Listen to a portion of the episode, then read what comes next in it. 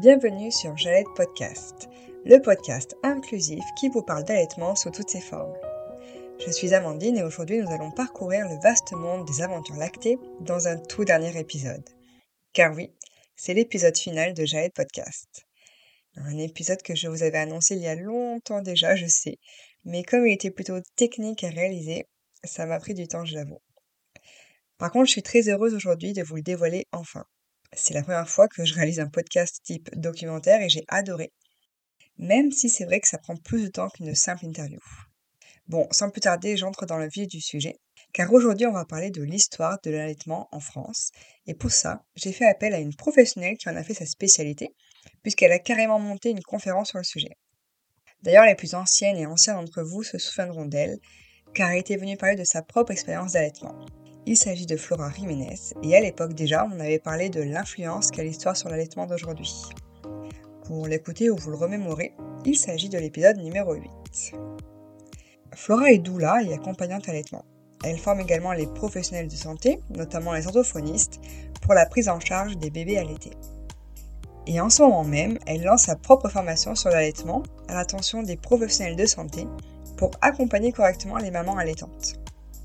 C'est une formation qui est mise sur le choix de la mère face à l'allaitement, mais aussi sur l'importance de comprendre tout ce qu'il y a derrière la mère, ce qu'elle a vécu, son environnement, afin de l'aider au mieux. Pour en savoir plus sur cette formation, n'hésitez pas à aller faire un tour sur le site Mille Tribu. Flora a la conviction que c'est en accompagnant les femmes dans leur choix et en les amenant à reprendre possession de leur corps qu'on parviendra à promouvoir l'allaitement. Mais c'est une conviction qui n'est pas arrivée par hasard. Et on trouve son origine dans toute l'histoire sur l'allaitement en France qu'elle a décortiquée au fur et à mesure des années. Une histoire qu'elle va vous raconter tout de suite. Alors en fait c'était sur la reconversion professionnelle. Euh, quand j'ai quitté mon travail, je savais pas vraiment ce que je voulais faire, si ce n'est que je voulais pas retravailler en entreprise. Euh, je suis juriste de formation, j'étais responsable juridique et le droit ça me plaît. Et ce qui me plaît finalement dans le droit, c'est plutôt la sociologie et la construction du monde. Et euh, je suis tombée sur une conférence gesticulée euh, de, Camille Pasquier autour de, l'enfant et de l'éducation. Moi, j'étais jeune maman. Et je me suis dit, ça a l'air trop bien. Et elle m'a dit, bah, il y a un stage qui forme euh, à devenir conférencier gesticulant. Et je me suis inscrite. C'est mon cadeau de, de départ d'entreprise. Et à l'origine, je m'étais dit, je vais faire une conférence pour aider les mères à allaiter, puisque moi, j'avais vraiment eu beaucoup de, galères. Euh, mais j'avais été très bien soutenue, donc c'est avec le recul que je vois que j'ai eu beaucoup de galères. Euh, je me suis dit, je vais faire une conférence qui aide les femmes à allaiter, et en fait, euh, de fil en aiguille, j'ai fait plutôt une conférence sur la place de la femme dans la société, au travers de l'allaitement. Parce que je suis partie de ma propre histoire, pourquoi moi j'ai voulu allaiter, euh, quels ont été mes blocages et, pour moi l'allaitement n'avait rien d'une. Euh, et j'avais un vrai blocage par rapport à la vision de mon corps, par rapport au fait que j'avais jamais vu une femme allaiter. Et je m'étais dit, mais c'est fou parce que la décision d'allaiter était arrêtée. Euh, et pourtant, au-delà des complications que j'ai pu avoir, ne serait-ce que psychologiquement, l'idée de mettre un bébé au sein, ça avait déjà été une étape l'idée que euh, de voir que les femmes étaient non-stop avec leur bébé collé, et c'est ça le début de l'allaitement. On a le bébé qui est en continu contre nous. Et j'ai eu la chance de le voir enceinte, mais ça a été d'une violence pour moi de me dire, enfin c'était à des années-lumière de ma conception et de mon imagination. Et voilà, et je me suis dit, mais d'où ça vient ça chez moi? Comment ça s'est construit? Et à partir de là, je suis partie, je suis partie dans l'histoire j'ai découvert d'autres choses. Et s'il y a un autre point de départ qui m'a vraiment interpellée qui m'a fait aller chercher, c'est qu'au début, j'étais assez naïve en me disant, bah, avant, ça se transmettait de mère en mère, puis ça s'est un peu perdu avec le lait. C'est ce qu'on entend le plus souvent.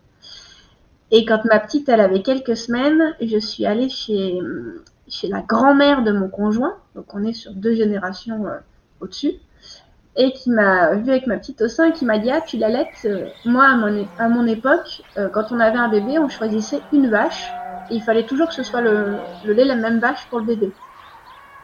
Et là, moi, j'avais bugué et je m'étais dit, mais en fait, euh, enfin, l'histoire du lait, là on était dans la campagne, il n'y avait pas d'industriel, il n'y avait pas de marketing, et pourtant on donnait du, du lait animal au bébé, quoi. Et du coup, je suis allée creuser à partir de là. Donc c'est ça le début de mes recherches. Et finalement, c'est le début aussi de ma reconversion. Euh, L'allaitement, c'est aussi vieux que l'humanité. Euh, et du coup, quand on se pose la question euh, de quand remonte le premier allaitement, c'est assez surprenant, nous sommes des mammifères. et de fait, depuis les premiers hommes, puisque dans notre vocabulaire, la femme est un homme, donc depuis les premiers seins, euh, il y a allaitement. C'est la base de l'alimentation classique. On a des, on a des études euh, qui, qui, parlent d'allaitement à la préhistoire, qui mettent en évidence donc que toutes les espèces humaines allaitaient, parce que je ne sais pas si vous avez, mais aujourd'hui nous sommes une seule espèce humaine, malgré toutes nos différences de, de peau, de couleur ou autre. À l'époque de la préhistoire, euh, il y avait différentes espèces humaines, je crois qu'il y en a au moins six, mais je ne suis pas complètement sûre de moi. Et de mémoire sur cette étude, euh, sur l'Homo sapiens, celle dont nous dépendons, dont nous descendons principalement. Euh, je dis descendons principalement parce que je crois qu'aujourd'hui on retrouve qu'on est un peu plus croisés qu'on ne le pensait. En tout cas, l'Homo sapiens, on aurait des preuves comme quoi les, mères allaitaient trois ans leurs enfants. Et si je me base sur les travaux de Michel Audin, et j'adore, euh, j'adore ce qu'il écrivait, c'est que l'allaitement a une vertu contraceptive. Et on suppose, les bébés étant très portés, ils étaient beaucoup au sein, et on suppose que du coup les femmes ne faisaient pas forcément de co-allaitement et euh, n'avaient pas de seconde grossesse avant les 2-3 ans de l'enfant, et cette grossesse mettait elle-même fin à l'allaitement. Donc on n'avait pas les co-allaitements, on est sur une époque où les bébés sont beaucoup portés, donc beaucoup au sein, donc il y a une régulation, euh, il y a une contraception naturelle de la femme, et il n'y a pas les lumières artificielles. On sait qu'aujourd'hui il y a deux choses qui ont déréglé euh, la reproduction, les lumières artificielles qui viennent dérégler nos cycles, et puis euh, au début de l'ère de l'agriculture, et on va en reparler, le fait de poser les bébés dans les berceaux. Donc Sapiens, a priori, euh, allaiterait 3 ans. Il me semble que Néandertal, c'était plutôt 3 mois. On a les premières traces euh, de nourrice vers 1750 avant Jésus-Christ. C'est dans le Code d'Hammurabi. Euh, et pourquoi c'est important pour moi ces premières traces de nourrice? Parce que c'est la première fois que, enfin c'est les premières traces en tout cas, qu'une femme confie son enfant à une autre femme pour, le nourrir. Donc une nourrice à l'époque, parce que c'est un peu éloigné de ce qu'on a aujourd'hui, une nourrice à l'époque, c'est une femme qui donne son sein et son lait à un autre enfant. Et je viens moi-même de m'abuser quand je dis que c'est une femme qui confie son enfant à une autre femme, parce qu'en réalité, et ça aussi on va le revoir, dans toute l'histoire, nous sommes sur une société patriarcale, donc ça veut dire où le pouvoir, le chef de famille, c'est le pater et le père, et dans l'histoire et particulièrement au Moyen Âge, euh, l'allaitement et les nourrices, c'est une histoire d'homme.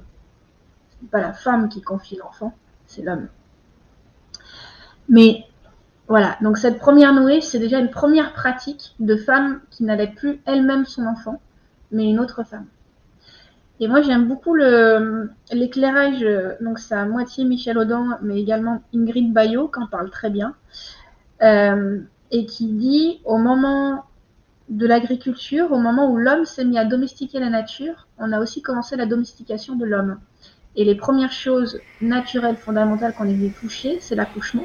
Jusqu'à présent, les femmes accouchaient seules dans la forêt un peu cachée, comme font les chattes en fait. Pour pas être justement dérangées dans ce processus d'enfantement, d'ocytocine, euh, parce qu'on sait qu'il y a besoin d'une bulle pour que la mère puisse accoucher. Donc c'est devenu un acte social d'accoucher et, euh, et l'allaitement, on va avoir les premiers cas où ce sont, sont d'autres femmes qui reportent. Et ce que dit Ingrid Bayo et que j'aime beaucoup, c'est qu'elle disait on est passé d'une époque où nos bébés étaient toujours portés. Donc finalement, il y avait peu de pleurs, ils étaient toujours dans les bras. Et ça, on le voit dans, dans des communautés d'Afrique. Je me base sur des écrits parce que je ne l'ai pas vu personnellement. Mais il y a des pays où les bébés pleurent bien moins qu'en Occident parce qu'ils sont notamment tout le temps contre le corps de leur mère. Et là, alors qu'on s'est sédentarisé au moment où on a démarré l'agriculture, on a posé de plus en plus les bébés dans le berceau. Et de ça en résulte deux choses.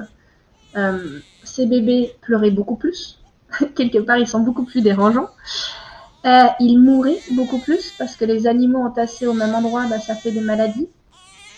Euh, donc on a une mortalité infantile qui est déjà plus forte au début de l'agriculture. Et il y a beaucoup plus de reproduction parce que l'enfant étant moins sur la mer, moins au sein, avec le début des lumières, c'est ce qu'on disait tout à l'heure, eh ben on a euh, des femmes qui vont accoucher de plus en plus, donc de plus en plus d'enfants. Euh, voilà sur le début, je dirais, ça me paraît important comme début de changement de société. Après, dans les tombes au gallo-romaines, donc on est sur l'Antiquité, euh, on trouve ce qu'on appelle des goutis. Alors, j'avais lu, et c'est ce que j'ai dit pendant longtemps, que ces goutis, c'était les premiers biberons et qu'on donnait probablement autre chose euh, à boire au bébé. Et j'ai lu dans une autre source que je pense plus fiable, mais je dirais que l'archéologie a toujours des débats, qu'en réalité ces gouttières ne sont pas des biberons, mais des tire-laits. Et que potentiellement, du coup, les mères avaient déjà la capacité de tirer un peu de lait, et si l'enfant décédait, on enterrait avec cette espèce de goutti, et il y avait peut-être quelque chose de dire qu'il emmène le lait au ciel. Euh, ces tire-laits, ils servent à récupérer le lait à l'Antiquité. On en fait, euh, on en fait des remèdes. Euh, on n'est pas sûr que ça serve vraiment à nourrir d'autres bébés, mais il y a quand même une pratique qui se fait des colonnes lactaires sur les marchés, au pied duquel les femmes vendent leur lait. voilà, donc est-ce suffisant pour nourrir d'autres bébés? J'en suis pas sûre. en tout cas, ça pouvait servir pour des remèdes. Et c'est de l'Antiquité qu'on doit à un médecin qui s'appelle Serranos d'Éphèse. Et il va vraiment écrire les bases qui vont servir tout le Moyen Âge sur comment choisir une bonne nourrice. Donc on a quelque chose qui s'ancre quand même sur la nourrice. Alors c'est quelque chose qui reste réservé aux classes aisées. Et on a déjà un espèce de discours contradictoire des médecins qui disent il faut allaiter, c'est ce qu'il y a de mieux, il faut nourrir votre enfant vous-même, etc. Et à la fois qui dit l'allaitement ça fait vieillir. Euh, et puis c'est pas compatible avec euh, avec les tâches d'une femme de maison. Enfin, il y a quelque chose. Euh. Et donc, il va écrire un guide de la bonne nourrice. Et dedans, on va retrouver que la nourrice, elle doit, elle doit avoir des bonnes dents, elle doit être sympathique. Idéalement, elle doit être grecque. elle doit.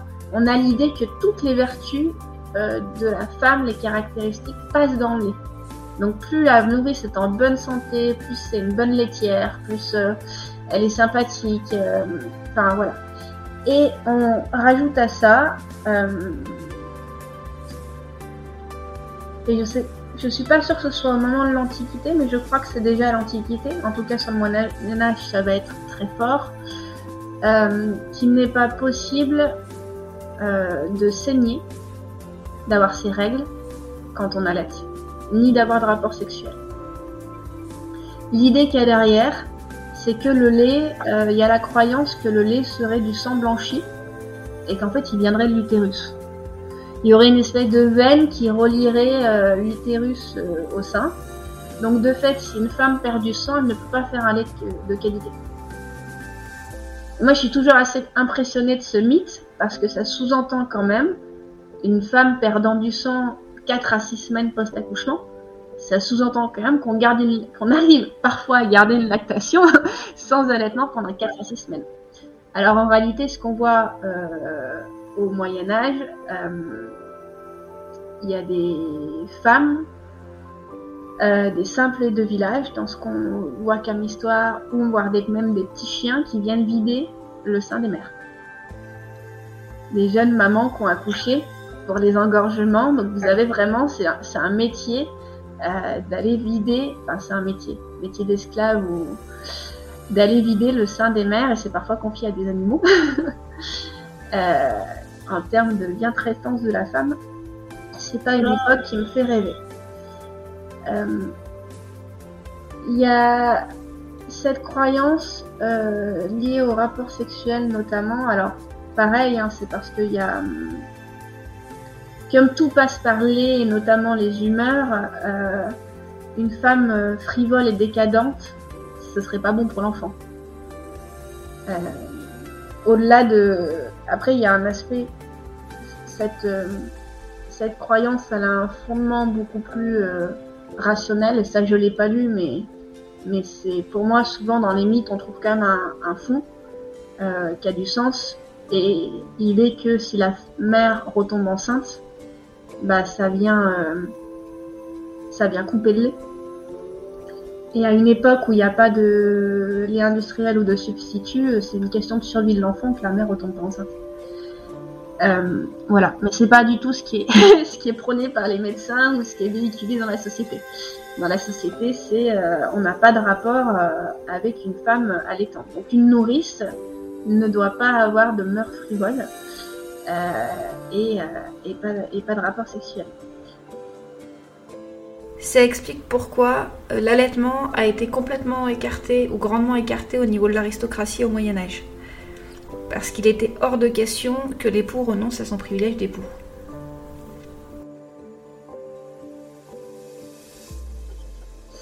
Euh, donc si sa conjointe allaitait, euh, ça voulait dire plus de rapport, sachant que quand même le rôle de la femme principale, c'est d'avoir de, faire des héritiers.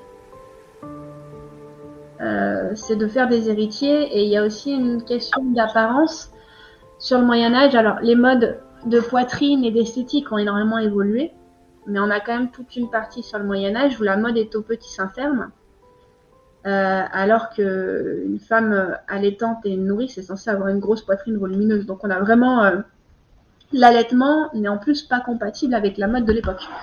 Au-delà, euh, et on est sur une époque où la femme, elle tient la maison et elle ne doit son statut qu'à son apparence en fait, et au fait d'être capable de reproduire et de donner un héritier. Je parle vraiment de l'aristocratie, hein. je parle pas des, parle pas des campagnes là. Et moi, c'était ce qui m'avait beaucoup marqué. On parlait un petit peu de pourquoi j'ai monté cette conférence. Et de me dire, mais en fait, on n'en est pas très loin. Euh, Aujourd'hui, en tout cas en France, euh, on a une espèce d'incitation et, et, on a une pression qui est quand même assez forte pour avoir des enfants. Je veux dire, si à 30 ans vous n'avez pas d'enfants, on vous pose quand même régulièrement la question. c'est pour quand, y compris si vous êtes célibataire. Donc il y a une pression qui est hyper forte à avoir des enfants. Et une fois qu'on a accouché, bah faut retourner au boulot et le faire garder. Il faut pas avoir le de corps en postpartum. Il y a des incitations assez rapides sur euh, reprendre le sport, euh, se remettre au régime. Euh, et, et, voilà. Et, je trouve qu'on retrouve cette femme aristocrate du Moyen Âge qui doit garder, qui doit donner naissance, mais garder son apparence comme si la maternité n'avait jamais eu lieu, et qui n'a pas la possibilité de materner parce qu'on va confier son enfant à d'autres. De la même manière, et moi ça me laisse toujours euh, perplexe sur l'évolution de l'espèce, euh, dans le monde entier, et ça c'est quelque chose qu'on retrouve dans le monde entier à plein d'époques, et je pense qu'en France, euh, on, est, va même jusque dans les années 1970, on est persuadé que le colostrum est un poison. Ce qui fait que nos bébés, jusqu'au XVIIe siècle, ils vont avoir un mélange de vin et de vin et d'huile d'amande pour évacuer le méconium.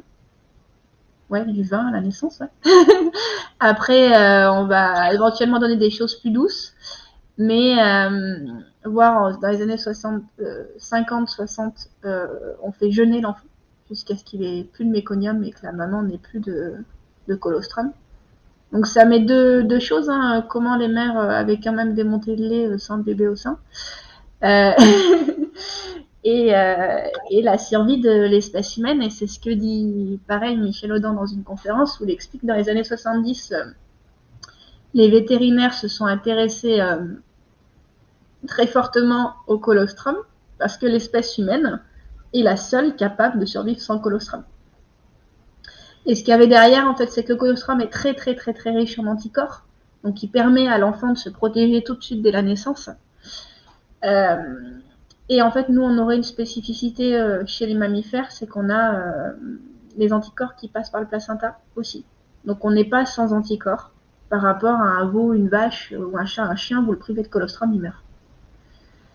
et je trouvais ça plutôt intéressant sur l'espèce humaine et sa résilience. ça me fait rebondir, et j'en ai pas parlé dans l'histoire, euh, sur l'allaitement. Donc souvent, on a tout au long de l'histoire des médecins, et on le retrouve ça à toutes les époques, Antiquité, Moyen Âge ou autres, qui disent que le meilleur lait, c'est le lait de la mère, et qu'elle devrait nourrir son enfant. En parallèle, tous les mythes et légendes qui disent que si elle est malade, elle peut pas allaiter, si elle perd du sang, elle peut pas allaiter, le colostrum, c'est pas bon, on peut pas le donner, il peut pas y avoir de rapport sexuel. Et je dirais qu'en toile de fond derrière ça, on a vraiment euh, la chasse aux sorcières qui a marqué tout ce qui était enfantement, mais également allaitement, parce que les sorcières, c'était souvent les femmes sages, donc les sages-femmes, et celles qui avaient la connaissance de la femme. Donc comment relancer une lactation, comment mettre en place l'allaitement euh, et tout ce qu'il y a autour. Et notamment, on parle on parle peu, mais l'allaitement, c'est une question aussi de la santé de la femme. Et à une époque, un engorgement à la naissance, euh, avec une fièvre, c'est la fin de la mère. Il y a une mortalité de la femme qui est forte aussi du fait du non-allaitement. Ça, on retrouve beaucoup, beaucoup moins d'écrits, parce que ça a moins d'impact. euh, mais mais l'allaitement et ne pas savoir accompagner l'allaitement, et ça, d'ailleurs, aujourd'hui, c'est toujours le cas. Une mère qui ne veut pas allaiter, euh, elle n'est pas forcément accompagnée pour gérer sa montée de lait, parce que c'est pas parce qu'elle veut pas allaiter qu'elle va pas avoir de lait. Et ça, c'est valable que ce soit une fausse couche, euh, si elle intervient après 4 mois, ou euh, en post-accouchement. Et tous ces savoirs-là, ces savoirs de femme et cette pensée de la femme, elle est quasiment pas accompagnée parce qu'on est sur une médecine d'homme. Donc ça, c'est au niveau de l'aristocratie. Dans la paysannerie, il n'y a pas les moyens au Moyen Âge de, se payer euh, des nourrices, donc l'allaitement est, la base. On voyait régulièrement euh, les femmes allaiter dans les campagnes et on a beaucoup de représentations euh, de la Vierge Marie allaitante. L'allaitement dans le chrétien, c'est déjà l'allégorie de la charité chrétienne, puisque c'est Marie qui donne, et en fait, à travers le lait, ça vient affirmer la nature humaine du Christ et à la fois il y a une espèce de divinité. Euh, on a quelques représentations où des saints reçoivent une giclée de lait de Marie et c'est comme s'ils avaient une bénédiction de Dieu. Donc il y a vraiment euh, quelque chose autour de l'allaitement. Euh, et à la fois il y a tout, tout un écrit autour du saint parce que du coup il y a une espèce de vénération de l'allaitement de Marie et du sein de Marie. Et à la fois, le sein, c'est quand même la chair. Et du coup, on, on pense dans la religion chrétienne qu'un homme ne devient pas saint, souvent il naît saint. Mais là, pour le coup, être saint, on parle plus de l'anatomie. euh, une des choses qui permet de le remarquer, c'est qu'il est capable de se passer de, la nourriture humaine et notamment, il va refuser le sein de sa mère, ou presque pas le prendre. Et tout ça en ayant une vénération sur le sein de Marie. C'est assez particulier déjà la, l'ambivalence. Euh. Si je reviens du coup sur la paysannerie, on trouve à travers pas mal de choses d'art et dans les traditions qu'un bébé est élevé de pain d'homme et de lait de femme. Et étonnamment, même si l'allaitement est très très important, étonnamment ou pas, dans une société très patriarcale, mais on estime que pour grandir, euh, l'enfant a besoin du pain de l'homme. Voilà, la femme ne peut pas le nourrir seule, elle a besoin aussi d'homme. Donc c'est très jeune que nos bébés vont avoir euh, des espèces de bouillies préparées par le père. Et par contre, ça donne une image de la paternité qui est quand même différente de ce qu'on a aujourd'hui, parce que du coup, on a certaines euh, certains tableaux où on voit la mère avec le bébé au sein et le père qui est en train de préparer une bouillie. Donc est quand même impliqué dans la paternité. On a une séparation, pour reprendre euh, de tout à l'heure, entre ce qui se pratique dans l'aristocratie et ce qui se pratique dans la campagne profonde. Et petit à petit, euh, le métier de nourrice va un petit peu se démocratiser euh, notamment parce qu'on a beaucoup de femmes à la campagne qui ont besoin d'argent et que dans les villes, les bourgeoises vont pouvoir euh, avoir accès à, ça. Et du coup, il y a toujours une idée de reproduction de ce qui se fait euh, plus haut. Donc pouvoir se payer une nourrice, c'est une marque de richesse. Il y a aussi l'idée du bien-être de l'enfant on est fin du Moyen Âge, là pour le coup, même début Renaissance. Les villes sont très sales, sont très polluées. Oui, aujourd'hui aussi, mais à une époque, c'était vraiment visible à l'œil nu. Et il y a l'idée qu'élever son enfant à la campagne, c'est lui apporter une bonne base pour sa santé. Euh, donc on va envoyer les enfants à la campagne en, en. Euh, c'est une pratique qui va de plus en plus euh, courante. Ça colle aussi. Alors, il y a deux choses qui se disent. Moi, ce que je disais aussi, c'est que ça colle aussi au, au, développement du salariat et du coup, ça permet aux femmes de travailler. Euh, mais on sait que les femmes travaillent depuis des. On n'a pas ça en tête, mais la femme a toujours travaillé. Parce qu'on a un peu l'impression que le droit de travailler est un droit euh, qu'on a eu du mal à acquérir. Non, on a toujours le droit de travailler. Ce qu'on a eu du mal à acquérir, c'est d'avoir le droit de profiter des fruits de notre travail. Jusqu'à présent, on travaillait, mais c'est le pater qui bénéficie des fruits du travail. Euh, le pater, c'est le père de famille. Donc, il y a cette idée-là que les femmes, pour travailler, vont confier leurs enfants, notamment sur du travail salarié, où elles vont plus pouvoir y aller avec leurs enfants. Et plus on, va mettre en nourrice, moins on va pouvoir aller au travail avec son enfant. Puis la, pratique va se répandre. Et on arrive vraiment sur un commerce de nourrices. Donc au début, on a un bureau de placement dans la ville qui en fait euh, recrute les nourrices. Euh, et dès la naissance, les bébés partent avec leurs nourrices euh, dans la campagne. Ça implique deux choses, un taux de mortalité hyper élevé de bébés qui à la naissance sont pas prêts à faire un tel voyage. On est au Moyen Âge, sur des routes qui sur des charrettes, euh, dans des conditions de transport qui sont pas du tout adaptées, euh, dans des conditions de météo qui sont pas du tout adaptées. Donc on a un très fort taux de mortalité. Euh, on a aussi le fait que pour pouvoir être nourrice, bah, ça demandait d'être mère. Euh, et pour les nourrices qui vont être placées en famille, donc elles arrivent dans ces fameux bureaux avec leurs enfants, elles sont placées en famille et l'enfant repart de là où il vient. Donc il est séparé de sa mère ou il part en orphelinat. Euh, donc on a un taux d'abandon d'enfants qui est extrêmement fort aussi. Je voulais juste revenir sur un point qui me semble important. au Moyen Âge, il y a le, bureau des, nourrices où on vient euh, chercher une nourrice. Et en fait, euh, tout ce qui est nourrice, c'est une histoire d'hommes. Donc c'est les hommes qui vont placer leur mère et leur fille en nourrice et euh, qui vont venir choisir la nourrice qui, va nourrir leur enfant. Ça, c'est pas du tout. Euh, et je trouve que c'est très fort dans l'histoire parce que, je veux dire, l'allaitement, théoriquement, c'est vraiment quelque chose de la femme. Je veux dire, c'est notre sein, c'est notre lait, c'est notre corps. Et là, on est. à nouveau, c'est une marque très forte du patriarcat. Et c'est quelque chose que j'avais pas du tout compris et perçu quand je me suis intéressée à l'histoire de l'allaitement et que j'ai lu toutes ces nourrices et ces histoires de nourrices meurtrières. Euh, et je me disais, mais pourquoi les femmes mettent leur enfant en nourrice? Puis je suis tombée sur, sur euh, des lettres dans les archives où une femme qui avait déjà perdu ses deux premiers enfants demande à son mari euh, si elle peut allaiter. C'est le médecin qui retrace le compte-rendu du, du rendez-vous. Et du coup, le médecin dit que oui si le mari autorise et donc l'enfant sera allaité jusqu'au sevrage naturel euh, qui correspondait à l'époque aux premières dents de l'enfant. Et notamment parce que les dents, il y a une symbolique, euh, ça je l'avais lu dans l'histoire de l'allaitement, les dents, il y a une symbolique euh, phallus, la dent qui pointe.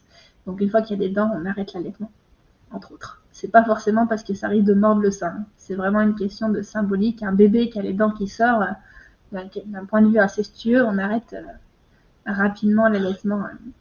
Mais voilà, ça m'avait vraiment fait changer ma vision où au début, finalement, quand j'ai lu ça, j'avais beaucoup de colère contre les femmes et les nourrices. Et après, je me disais, mais non, on est vraiment sur une exploitation et c'est une histoire d'homme. Et, l'homme n'a pas ses hormones, n'a pas, euh, n'a pas les problèmes de mastite, d'engorgement, n'a pas, enfin, c'est pas quelque chose qui devrait pouvoir être confié à des hommes, quoi. Et ça explique une partie de l'histoire. Et puis plus les nourrices vont se développer, euh, plus l'alimentation au biberon va se développer en parallèle. Parce que les nourrices n'ont pas forcément assez pour nourrir les enfants. parce qu'elles vont quand même continuer à travailler au champ. Donc les enfants euh, vont pas forcément d'ailleurs être nourris. Les conditions de garde sont insalubres. Les biberons sont en éteint. En... Donc on a des contaminations aux métaux lourds pour les enfants. Donc on a vraiment un taux de mortalité très très élevé de, de cette période. Si bien que cette pratique de nourrice mercenaire, donc le fait de payer une femme pour euh, nourrir son enfant, va être interdit presque partout en Europe, sauf chez nous. Euh, chez nous, il y a plusieurs choses qui font que ça n'a pas été interdit. Euh, il y a le fait qu'il y a énormément de nourrice disponible à la campagne et une très forte demande. Donc c'est quand même compliqué d'aller casser ces habitudes-là. Et puis le choix qu'on a fait, c'est d'aller plutôt contrôler et réguler les nourrices.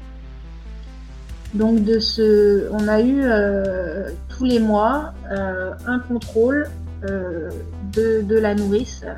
Alors, au début, les contrôles de nourrice, ça vaut ce que ça vaut, c'est-à-dire que c'était le prêtre qui garantissait la bonne mœurs de la nourrice. donc qu'elle n'avait pas de rapport, qu'elle n'avait pas... donc assez faible et puis petit à petit on est plus sur une visite presque médicale il faut avoir en tête que quand je dis que les, enfants partent en nourrice, ils partent pour 1 à 3 ans. On a une époque où voyager c'est pas évident, donc vous venez d'accoucher, votre bébé part dans les mains d'une femme que vous connaissez pas, et peut-être que vous le verrez, reverrez dans 1 à 3 ans. Et je dis bien peut-être parce qu'on est sur un taux de mortalité, un enfant, non deux enfants sur trois décèdent, 70% de décès. Euh, on a des registres euh, on a des registres de nourrices et du coup on sait qu'il y a des nourrices qui sont extrêmement meurtrières parce que j'avais vu des, des registres notamment sur Lyon où euh, il y a une nourrice sur les 20 bébés qu'elle a eu, les 20 sont morts. Après, on sait aussi qu'il y a des pratiques qui étaient faites. On est quand même sur une époque où il y a des bébés dont on ne veut pas. Mais il y a déjà il y a une chasse aux sorcières qui est passée par là et, euh, qui fait que des avortements il y en a pas des millions, des potions euh, pour avorter il y en a pas trop. Et du coup, tous ces bébés d'adultère, tous ces bébés hors mariage, euh, bah, parfois ils sont confiés à une nourrice qu'on sait meurtrière. C'est la raison pour laquelle on a autant de registres de nourrices. Donc au début, ça passe vraiment par un bureau des nourrices où, le préfet de police est informé. Et du coup, on a des chiffres. 1780, si je ne me trompe pas, euh, sur 20 000 naissances, 18 000 sont placées chez des nourrices au loin, 1000 sont placés chez des nourrices sur place et 1000 sont allaités par leur mère. Donc on n'est pas sur une pratique anodine de la nourrice. Sachant que les nourrices elles-mêmes, pour pouvoir gagner l'argent, ou plutôt leur conjoint, euh, vont les mettre chez une nourrice encore plus loin qui va être moins chère. Donc les nourrices elles-mêmes font garder leurs enfants par d'autres nourrices moins chères.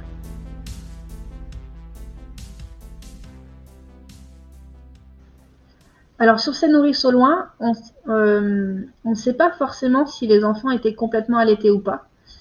Euh, parce qu'à l'époque, il n'y a pas forcément un vrai contrôle. Donc théoriquement, si elles sont passées par le bureau des nourrices, elles sont censées avoir au moins un enfant. Je euh, je sais plus l'âge, mais il y a un âge qui doit être, être pas trop grand pour avoir du lait. donc théoriquement, elles ont au moins du lait pour un enfant. Mais des fois, elles avaient bien plus d'un enfant probablement qu'il y avait des biberons, d'autres choses. Dans les campagnes, ce qui n'était pas forcément rare, euh, c'était d'avoir carrément euh, des bébés. Euh, on a pas mal de cartes postales sur le 19e siècle où les bébés sont au pied des chèvres. il y a une chèvre qui garde l'enfant en fait. Et qui sont dressés, enfin qui sont dressés, qui se dressent elles-mêmes, l'enfant pleure, la chèvre arrive quoi. Et c'est d'ailleurs les enfants qui ont le meilleur chance de survie d'être nourri euh, au pied. Parce qu'on a une époque, donc je parle de biberons, c'est des biberons en métaux lourds ou autres, c'est des biberons qu'on n'arrive pas à laver non plus. Euh, c'est pas stérilisé, le lait qui est mis dedans est du lait cru, mais du coup il y a une meilleure chance de survie d'aller prendre le lait au pied de la vache qui n'a pas eu de risque de contamination. Et à cette époque-là, on n'a pas encore des biberons euh, très, très développés. Au début, on a énormément cette pratique de mise en nourrice à la campagne, parce qu'on pense que c'est ce qu'il y a de mieux pour l'enfant. Et puis quand même, on finit par se rendre compte, à l'époque, il n'y a pas Internet, donc les chiffres dont je vous parle, les mères, elles n'en ont pas conscience. On est sur une époque où on dit que le petit humain est fragile. on se dit pas qu'ils sont, ils sont tués par les conditions de transport et de nourrice. Mais malgré tout, on va se rendre compte, on va se rendre compte qu'il y a une meilleure chance de survie euh, à domicile.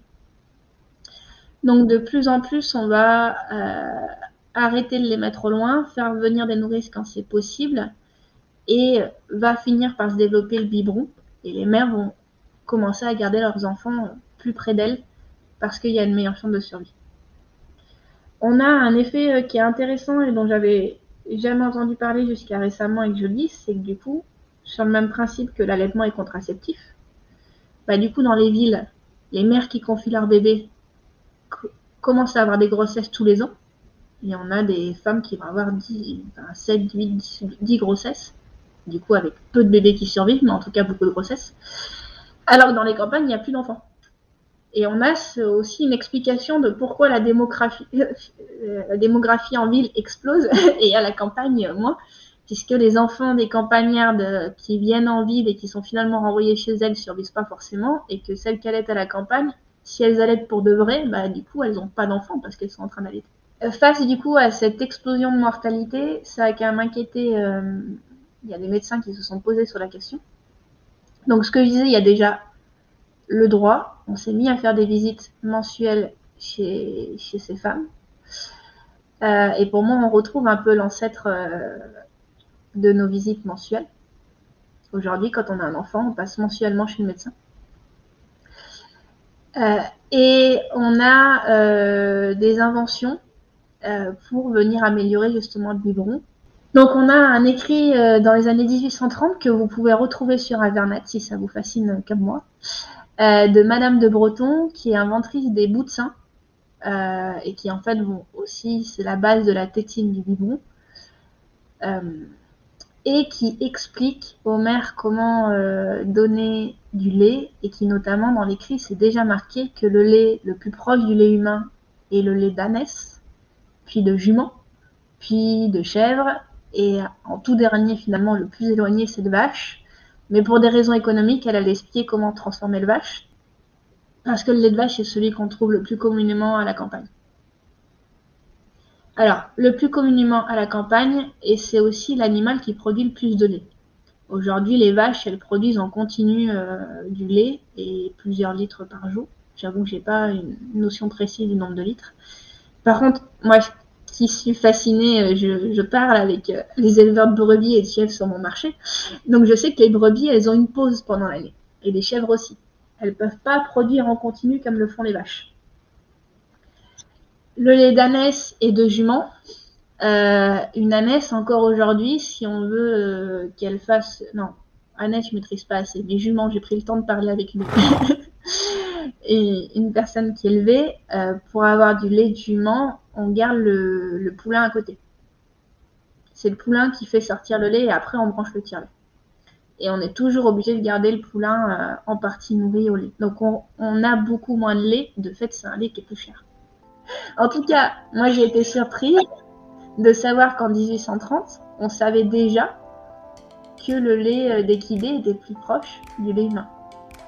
Et donc elle explique, Madame Breton, que pour avoir du, lait de vache, il faut rajouter, qui se rapproche du lait de il faut rajouter du sucre, il faut rajouter de l'huile.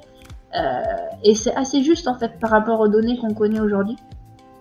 Donc on a déjà ces premières formules de préparation qui circulent, on est sur l'ancêtre euh, du lait industriel, euh, et qui va se perfectionner. Et à la fin du 19e siècle, on a un docteur qui va mettre en place la, goutte de lait, qui est une consultation où il va expliquer aux mères euh, comment stériliser les biberons et transformer euh, le lait. Et en fait, de là, on va avoir beaucoup moins de mortalité infantile.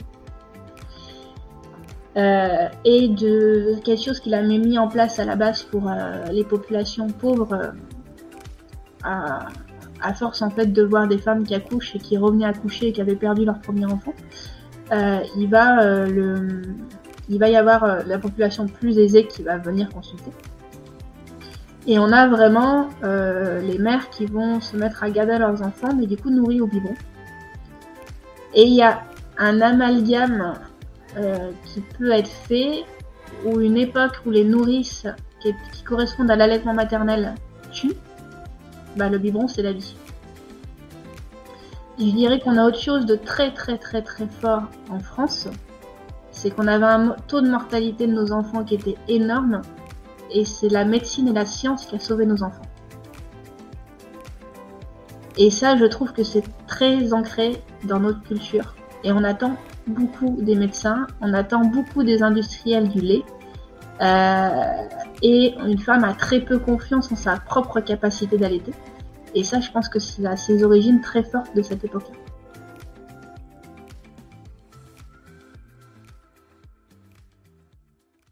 Euh, si on reprend déjà euh, ce que je disais, et c'est toujours valable au 19e siècle, on a quand même une, croyance assez forte euh, que les caractéristiques de la personne passent par le lait.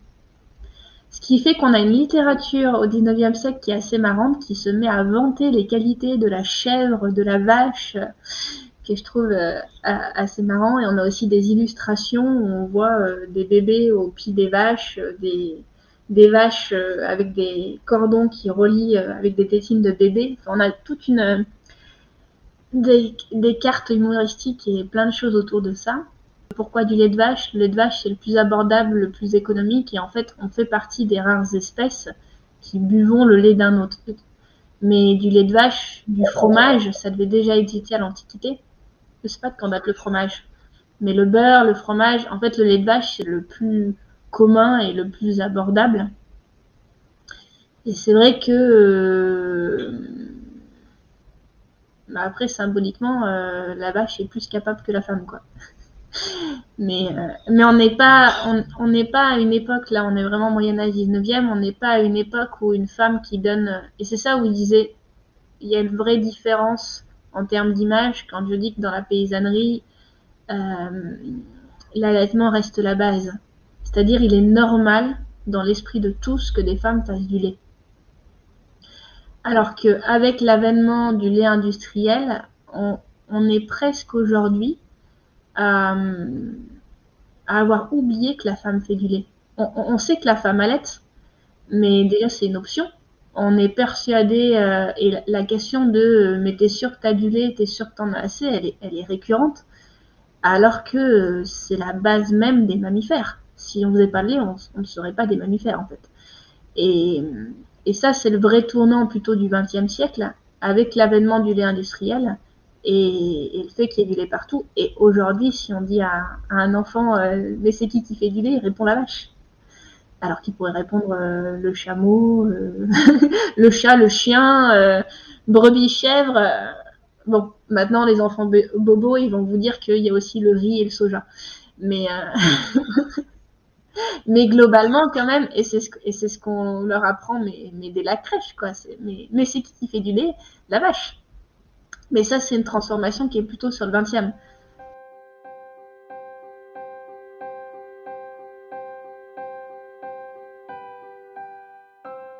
Ce qui a été fait dans d'autres pays, parce que je disais que la nourrice mercenaire, elle n'a pas été retenue dans d'autres pays. Ce qui a été fait euh, notamment dans tous les pays du Nord, euh, ça a plutôt été. Euh, je, sais pas, j'en vois les effets aujourd'hui.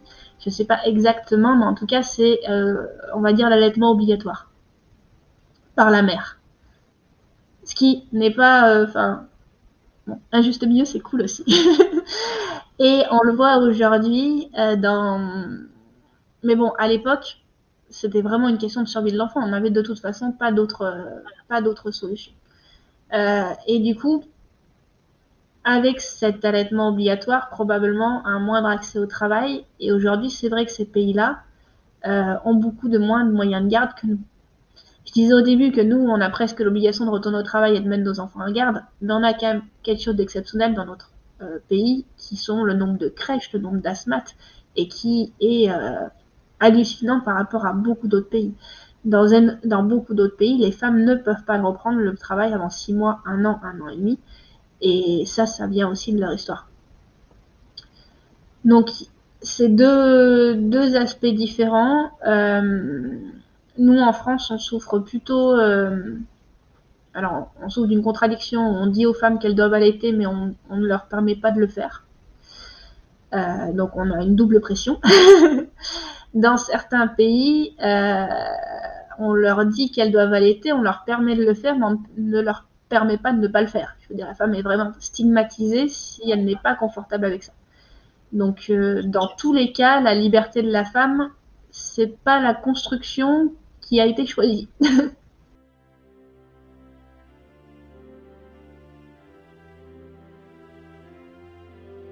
Le 19e siècle, c'est l'avènement du, biberon et le début du lait artificiel. Et inversement, c'est aussi euh, les débuts de combats féministes. Et, moi qui n'étais pas du tout, euh, qui connaissais absolument rien au féminisme quand je me suis penchée dans l'allaitement, euh, sur l'histoire de l'allaitement, ça a été ma grande surprise de découvrir que ces premiers combats féministes, en fait, c'était le droit d'être mère le droit d'avoir son bébé, de garder son bébé avec soi, euh, le droit de pouvoir allaiter.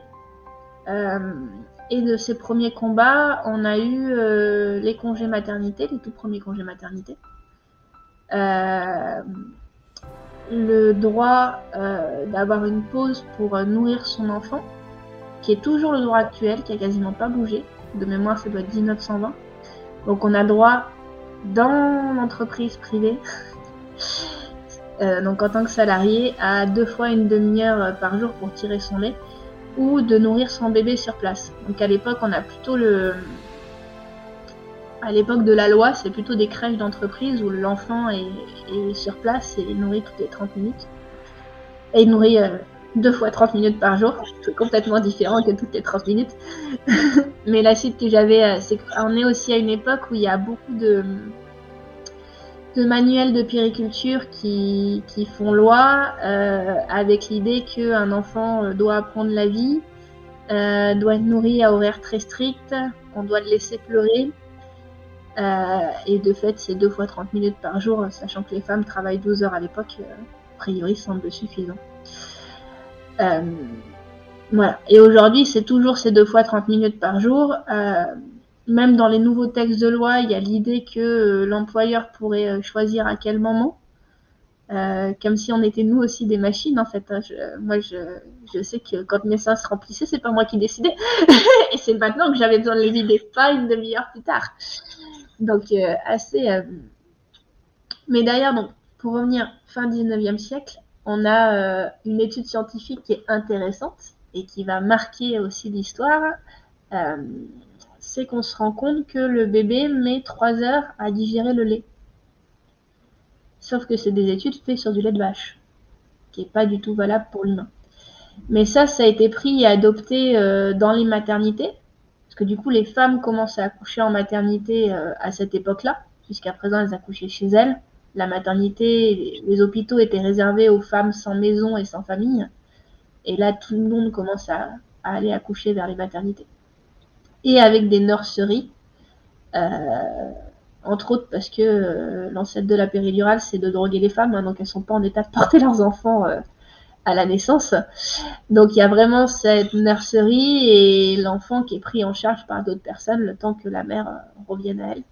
Et donc avec ces rythmes de toutes les trois heures, qui est très fort, très ancré. La périculture, on n'a pas forcément ça en tête, mais justement elle se développe alors pour le coup, je fais un, backup en arrière. Euh, à toute cette époque des nourrices mercenaires où les nourrices venaient en ville et abandonnaient leurs enfants pour aller dans des familles, on est avec des orphelinats euh, qui ont 1000, 2000 enfants, enfin des orphelinats titanesques, et on se retrouve face à un défi énorme, faire vivre ces enfants sans parents. Et c'est de là le début de la périculture moderne. Donc la périculture euh, son origine, c'est faire vivre des enfants sans parents. De fait, avoir des horaires, avoir du lait artificiel, en fait, il n'y a pas le choix. Il y a plein de choses qui sont mises en place parce qu'il n'y a pas le choix. Euh, et, et ça, on a un petit peu du mal à s'en détacher aussi. Alors, je, moi aujourd'hui, je fréquente beaucoup de péricultrices. Euh, qui sont sur l'allaitement ou autre, et on a une ouverture qui est complètement différente, qui est en train de s'ouvrir à du portage, qui est en train de s'ouvrir à autre chose, mais ça bouge doucement.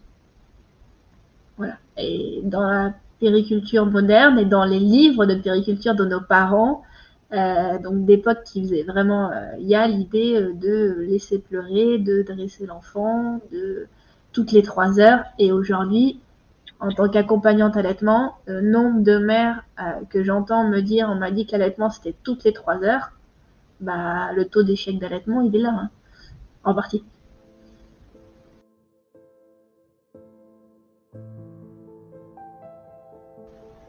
Donc on a, si je reprends sur le féminisme, on a ces, premiers combats féminisme et euh, du coup l'allaitement qui va revenir un petit peu. Et puis on a une période euh, sous le régime de Vichy, donc deuxième guerre mondiale, euh, où il y a une véritable pénurie de lait. Et de fait, il y a un taux d'allaitement qui explose en France, mais par obligation. En plus, avec un nouveau, euh, une nouvelle demi de travail, famille, patrie. Et là, on est vraiment, la femme ne peut plus travailler, elle est enfermée à la maison, elle doit nourrir les enfants. Il n'y a plus de lait.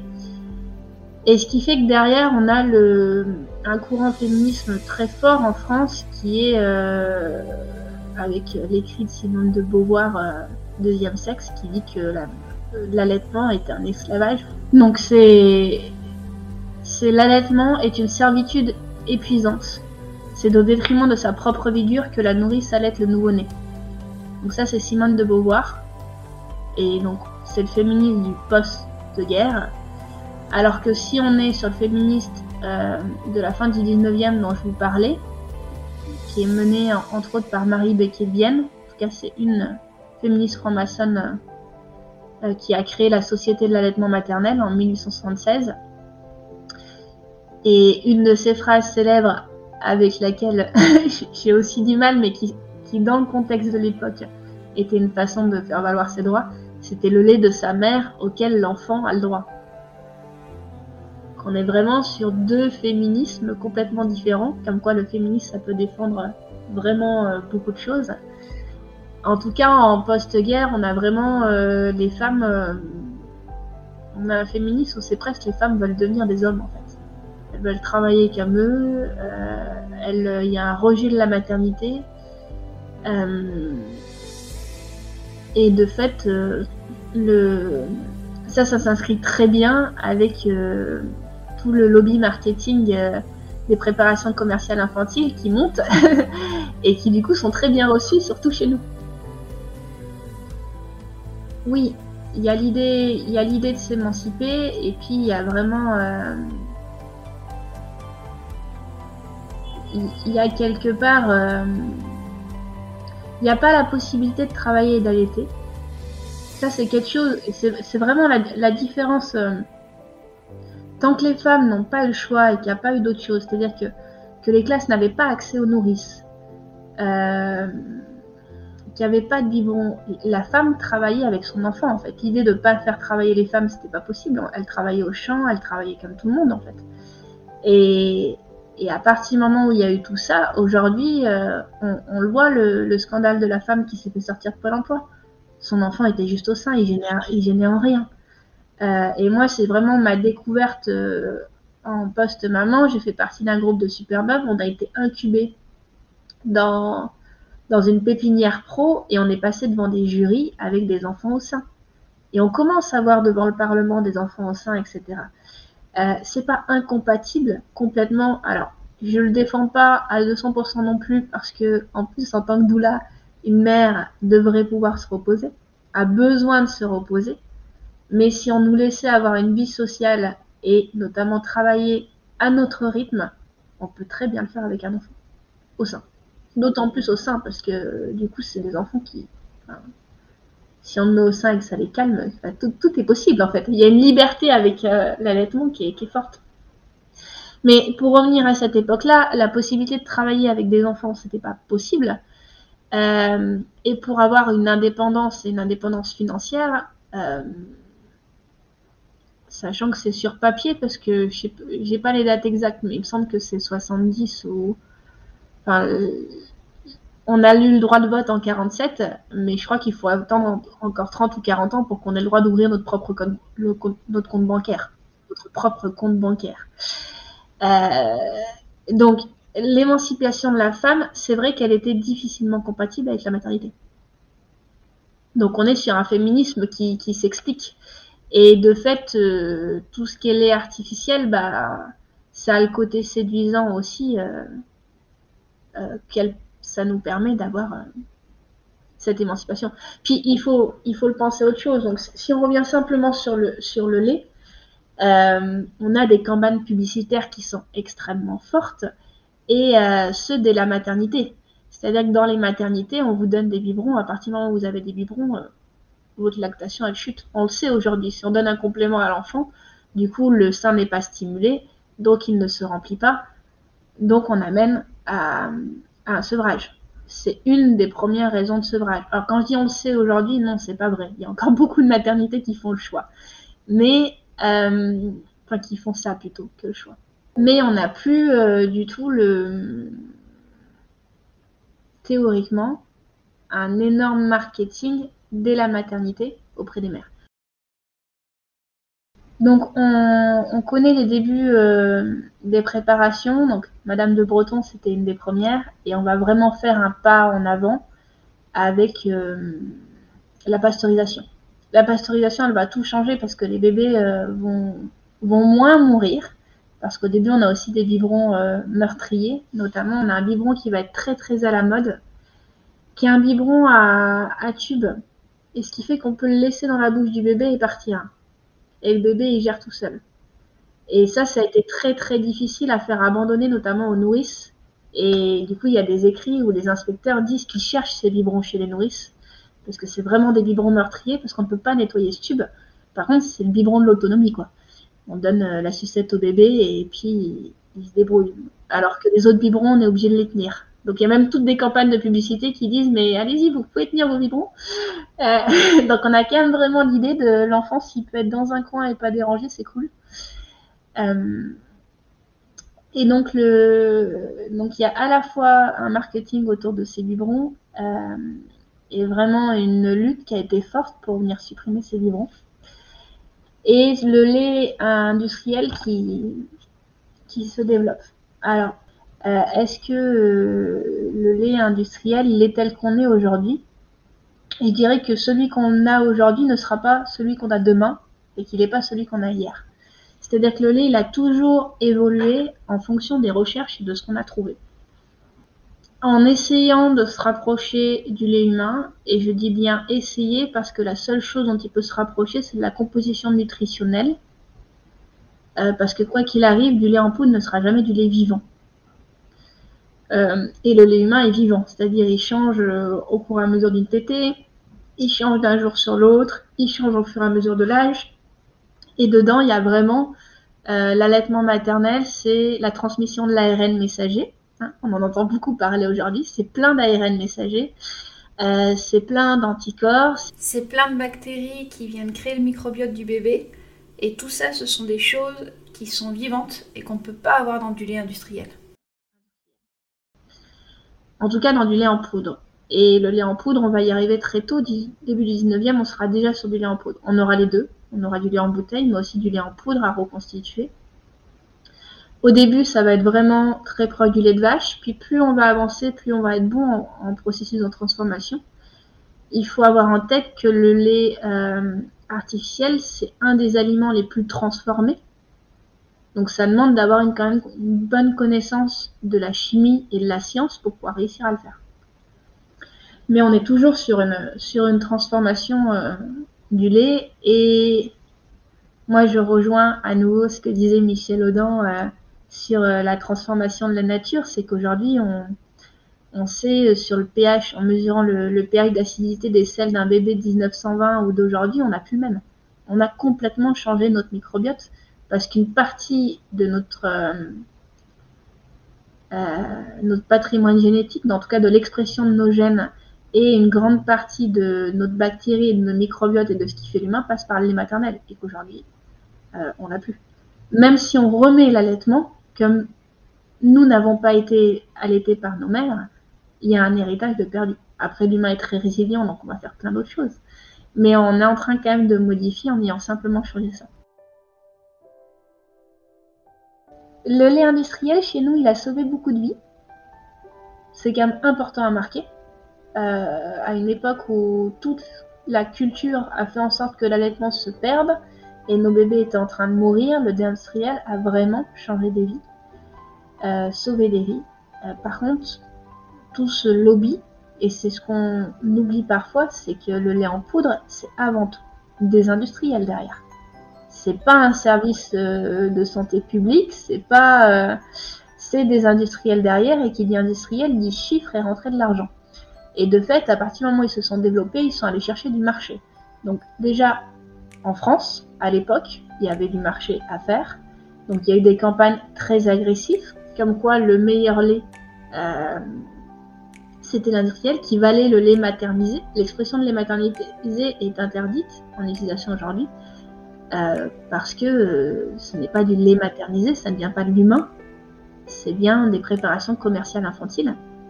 Et du coup, les industriels sont partis s'attaquer à des pays où l'allaitement était la norme, euh, pays du Sud, pays d'Afrique, et ont payé des médecins et des maternités, je pense que ça s'est pratiqué aussi chez nous, pour dire aux mères qu'il fallait mieux donner du lait en poudre. Or, si on tue l'allaitement à la base, on ne peut pas allaiter derrière. Et là, par contre, on est dans des pays qui, finalement, en termes d'hygiène, sont ce qu'on était au 19e siècle, c'est-à-dire qu'ils n'ont pas forcément de l'eau potable, qu'ils ne peuvent pas pasteuriser, et de fait, l'allaitement au, biberon, et en tout cas aux préparations commerciales infantiles, est une catastrophe. Et on a tué des millions de bébés en faisant ça.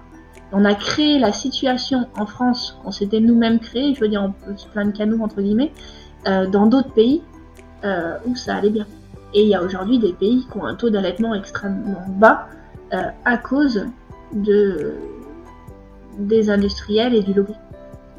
Et j'irai un petit peu plus loin même, ce lobby, il est toujours présent en France, hein, faut pas, faut pas se leurrer. Euh, on a une loi qui a été faite dans les années 1980, euh, initiée par, par l'OMS, je crois pas, je sais pas s'il n'y a pas les et l'UNICEF derrière.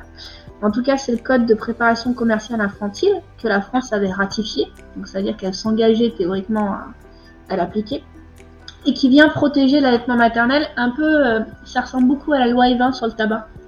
C'est-à-dire vous pouvez pas avoir publicité autour des préparations commerciales infantiles. Euh, vous pouvez pas dire que le lait artificiel euh, vaut le lait maternel. Théoriquement, même le terme de lait n'est pas, parce que ce n'est pas du lait, c'est une préparation complètement transformée. On ne peut pas en faire la promotion. Et ça, en fait, en France, ça a été, c'est appliqué par un décret européen et là, et c'est là qu'on voit tout, toute la force du lobby, c'est qu'ils ont réussi euh, à vider de, ce texte de substance. C'est-à-dire que ce qui est appliqué chez nous, c'est euh, on ne peut pas faire de publicité autour des préparations commerciales infantiles, mais uniquement sur les préparations premier âge. Donc je ne sais pas si vous avez déjà vu mais en fait, au début de l'émission des maternelles, par exemple, ou euh, de beaucoup d'émissions qui vont toucher les parents, vous avez des publicités de lait avec des petits nourrissons, mais la boîte, c'est marqué deuxième ou troisième âge. Donc ça, c'est autorisé. Par contre, vis-à-vis des parents, euh, moi, j'ai jamais, j'ai saisi la différence le jour où j'ai découvert la loi. Donc en termes d'impact, c'est pas fou. Euh, j'ai souvenir, euh, je crois que c'était une pub euh, Galia qui disait notre lait sans doute le meilleur après le vôtre. Et puis il y a une marque où on peut, on peut télécharger toute leur publicité depuis 1920 si on veut décorer notre cuisine en mode vintage. Je trouvais ça très très fort. Je l'ai utilisé pour ma conférence, mais je là les mecs ils sont vraiment très très bons. donc ça, ça c'est une première chose que les que les lobbies ont réussi à négocier et de fait, ils sont toujours très libres de faire de la publicité. Et dans les pharmacies, vous voyez les rayons de lait en poudre, euh, le lait il est très en avant. Euh, il y a des pharmacies, il y a une certification aujourd'hui, pharmacie amie des nourrissons, euh, qui s'engage à respecter, à prôner le maternage proximal, donc on va beaucoup plus loin que que l'allaitement. Et notamment sur l'allaitement, on a en avant tous les produits qui peuvent permettre aux mères d'allaiter et cacher derrière le lait artificiel.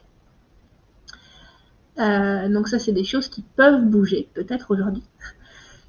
Et la deuxième encart que les industriels du lait ont négocié, et là je trouve que c'est un coup de maître, euh, c'est que concernant les préparations commerciales premier âge, donc ils n'ont pas le droit de faire de la pub au grand public, mais ils ont le droit de faire tous leurs rapports scientifiques et publicitaires auprès du personnel de santé et des magazines de santé. C'est-à-dire qu'aujourd'hui, les plus grands financeurs de, de salons professionnels de nos professionnels de santé, ce sont vaccins et euh, les industriels. Euh, et que nos, nos personnels de santé, euh, tous nos médecins, pédiatres, etc., qui ne sont pas formés à l'allaitement dans leurs études. Moi, j'ai demandé à une amie qui est médecin de PMI, elle nous dit, moi, pendant mes études, j'ai une page sur l'allaitement qui me vend tous les bienfaits. Donc, je ne connais pas les pathologies de la mère allaitante. Je ne sais pas comment, euh, je ne connais pas le processus physiologique de l'allaitement. Je ne sais pas comment l'aider ou l'accompagner, sauf si je vais me former à côté. Et heureusement, il y a des professionnels qui le font. Mais en tout cas, dans le cursus général, ça n'y est pas. Par contre, dans les revues qu'ils reçoivent pour se mettre à jour, ils ont toutes les dernières études sur les préparations commerciales infantiles, les quantités, euh, le fait que ça se rapproche de plus en plus du lait humain. Euh, et c'est ces personnes-là qui accompagnent les mères euh, auprès des enfants. Et de ce qu'on a vu par l'histoire, c'est à ces personnes-là que les mères font confiance. Beaucoup plus qu'elles pour nourrir leurs enfants. Et ça encore, du coup, c'est très fort, c'est très fort dans, l'allaitement en France. Et, ça rejoint euh, ce, que, ce que je disais, où euh, depuis, euh, depuis au moins le 19e siècle, si ce n'est avant, le sauveur, c'est le médecin, donc c'est celui qu'on écoute.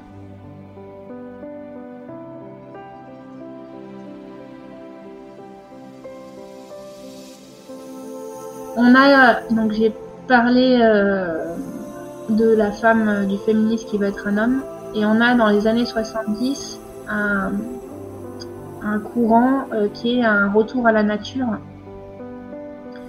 Et dans ce courant de retour à la nature, il y a le retour à l'allaitement.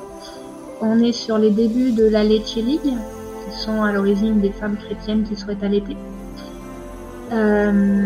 et qui vont euh, faire monter l'allaitement et revenir l'allaitement quand même en masse. La l'éthylique, c'est vraiment un pilier qui est, fondamental pour moi sur le retour à l'allaitement, sur l'aide aux, mères, mais également sur la science et tout ce qu'on sait autour de l'allaitement.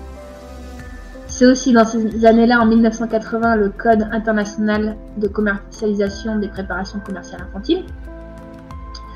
Euh, et on a euh, aussi un peu après le l'IHAB, donc c'est une collaboration pour moi Lecce et UNICEF. Donc le label IHAB, c'est euh, Hôpitaux Amis des bébés, euh, qui est un label surtout pour les maternités. On se dit que c'est un truc de fou. Donc j'ai parlé des pharmacies euh, Amis des nourrissons, certificat. Et là on a un label Hôpitaux Amis des bébés. comme quoi les autres ne le sauraient pas. Donc c'est un peu fou quand on dit comme ça. Euh, mais donc ce label a mis les bébés euh, pour les maternités, c'est ça garantit qu'il y a quelqu'un sur place qui connaît euh, la lactation, que tout est fait pour que la mère et l'enfant ne soient pas séparés, qui est important pour la mais aussi en fait pour même pour une mère qui n'aide pas, ne serait-ce que pour le bien-être de la mère. Et ça c'est donc un, un cahier de critères de qualité auxquels doivent répondre les maternités. La France, on a beaucoup résisté à l'allaitement, c'est quand même vraiment pas notre culture. Euh, et on va avoir les premières maternités IHAB plus de 15 ans après, euh, donc au début des années 2000. Et puis là aujourd'hui, je crois que ces dernières années, ça a bien bien grimpé, parce que quand je faisais ma conférence, on avait 32. Et je crois qu'aujourd'hui, on doit être presque à 40. Mais j'avoue que je ne suis pas à jour. Et la certification Ami des nourrissons, elle dépend, elle est en lien avec euh, l'IHAB. Et euh, elle, elle est de l'année dernière. Donc pour les pharmacies Amis des nourrissons, c'est tout neuf. Mais avant, on avait le label Amis des bébés en pharmacie qui est italien. Là, on va un cran plus loin parce qu'on n'est plus que sur l'allaitement, mais on est sur du maternage proximal. Et c'est vraiment ça qu'on retrouve dans l'IHAB, c'est un peu plus loin que le simple allaitement. Un retour aux sources animales, si j'ose dire. En France, aujourd'hui, on reste un des pays euh, occidentaux les plus en retard sur l'allaitement. On a un taux de 70% à la maternité qui va passer très très vite à, à 50% déjà en mix 6 semaines après et à 25% à 6 mois si on est sur du mix. Et je crois qu'on est à quelques pourcents en termes d'allaitement si on est sur l'exclusif. Les recommandations de l'OMS, c'est 6 mois d'allaitement exclusif, puis en complément d'une diversification, une alimentation variée, au moins jusqu'aux 2 ans de l'enfant. Donc on en est euh, très très loin. Je sais que quand on est dans l'allaitement et quand on regarde des taux comme en Norvège, Suède, où on est à du 98% d'allaitement, euh, 70 c'est rien. C'est 70 quand on est euh, une, jeune fille française qui n'avons jamais vu d'allaitement autour de nous et qu'on tombe enceinte, 70 en fait ça paraît finalement beaucoup si on ne connaît pas les chiffres mondiaux. Et moi je me suis plutôt interrogée comment ça se fait qu'on est 70 à la maternité et euh, quelques semaines après euh, si peu.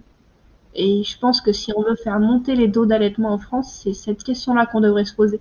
Plutôt que de regarder autour, euh, ils sont à 98-80%, oui mais pourquoi? Ben, on n'a pas la même histoire, on n'a pas le même rapport au corps. Et, peut-être que si on fait bouger le cursus environnemental et place de la femme et vision de son corps, on arrivera à de meilleurs résultats que simplement aller dire aux femmes allaitez euh, si tant vous êtes une mauvaise mère, quoi. Ce qui n'est pas vrai en plus. On peut pas, c'est pas bon ni pour l'enfant ni pour la mère euh, d'allaiter au détriment d'elle-même. Mais si on allait aujourd'hui au détriment de nous-mêmes, c'est parce que euh, c'est parce que la société ne permet pas de le faire autrement. Enfin, moi, il y a vraiment quelque chose derrière. Alors, je dis pas que si la société était parfaitement faite pour que les femmes allaitent, tout aurait envie de le faire, mais je pense qu'on serait un, un, taux bien plus élevé que ça. Si ça devenait une norme, si on n'était pas inquiété euh, à chaque fois qu'on voit un téton dans la rue, et encore on voit pas de téton, on voit un sein avec une tête de bébé. Mais je veux dire, euh, on en est quand même à un stade en France où les mères commencent à avoir peur d'allaiter à l'extérieur. Et ça, en termes d'évolution de l'histoire, c'est, fou. Et, souvent on dit que l'allaitement, on a arrêté depuis longtemps. Oui, on a arrêté depuis longtemps, puisqu'on a déjà 17e, 18e perdu beaucoup d'allaitement. Mais à l'époque, euh, voir un sein, euh, voir un bébé au sein, pas voir un sein, parce qu'on avait déjà cette vision très érotique du sein. Mais voir un bébé au sein, ça restait normal. Aujourd'hui, ça ne l'est même plus. Alors déjà, au-delà des lois françaises, euh, donc moi je disais, je suis accompagnante allaitement ou conseillère allaitement. Euh, c'est-à-dire que je ne suis pas consultante IBCLC et je pense que c'est quand même important d'en parler.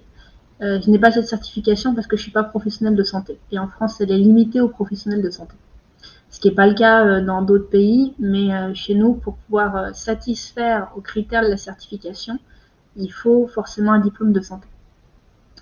Donc cette certification, elle est originaire des États-Unis et elle est importante. Pour moi, c'est un premier pas qui a été mis en place. pour la passer, il faut avoir 1000 heures de pratique, 90 heures de formation. Ça évolue régulièrement, donc il me semble que je suis à jour, j'en suis pas sûre à 200% et euh, un certain nombre de modules de santé. Donc aux États-Unis, on peut s'inscrire à la fac sur certains modules. Chez nous, non.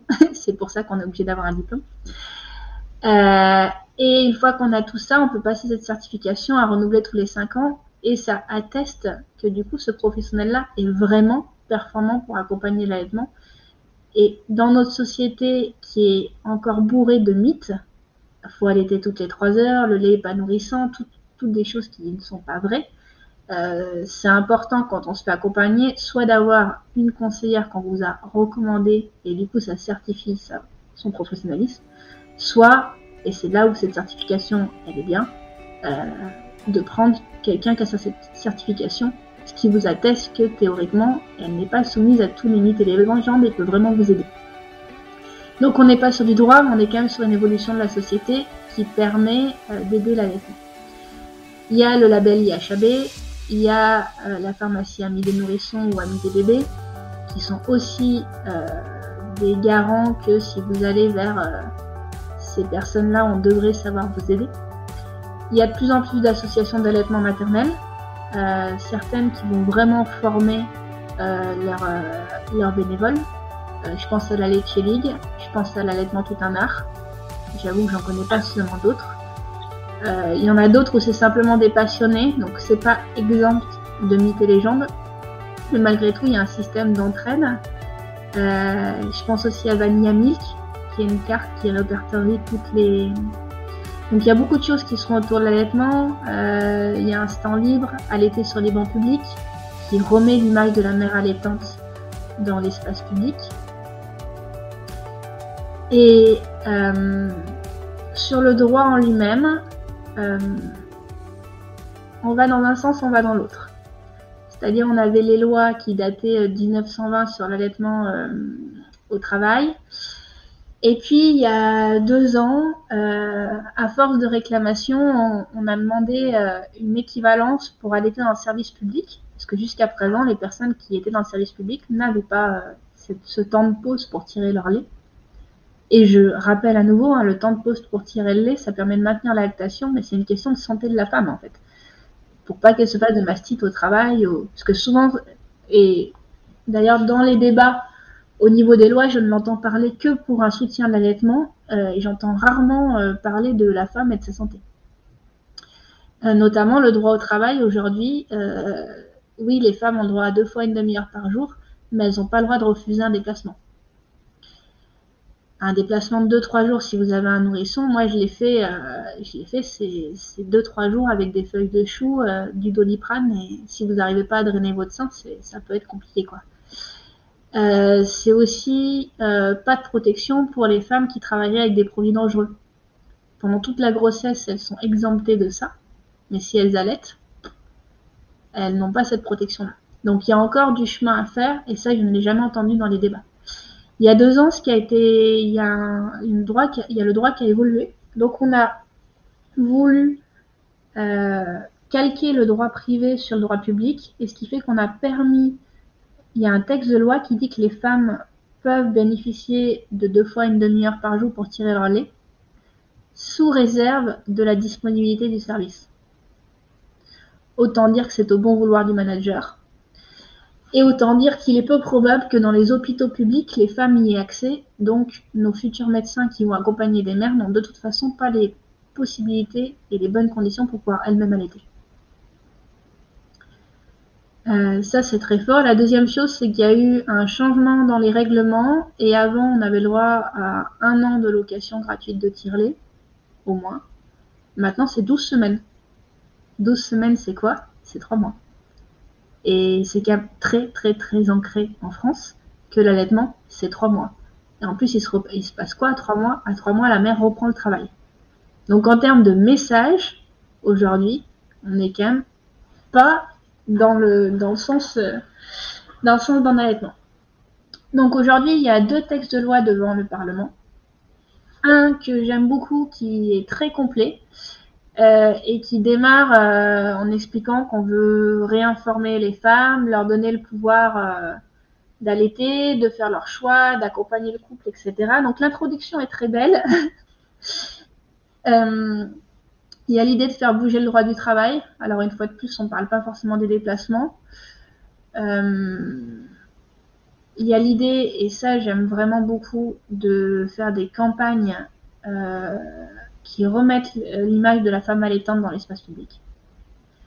Des campagnes de sensibilisation et surtout d'avoir, et il me semble que c'est une transposition d'un texte international et que ça fait des années qu'on devrait avoir ça, mais d'avoir un comité d'allaitement qui puissent du coup travailler autour. Et du coup, moi, ce que j'aime de cette loi, c'est que je me dis, euh, elle va permettre d'avoir des personnes de terrain et de faire évoluer dans le bon sens.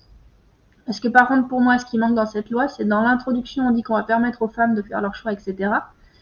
Mais dans la pratique, euh, j'ai surtout l'impression qu'on va leur dire qu'il faut qu'elles allaitent, mais qu'on va pas plus former le les professionnels de santé, ni changer euh, l'image de la femme, si ce n'est par ces publicités peut-être qui remettent euh, la femme allaitante dans l'espace public.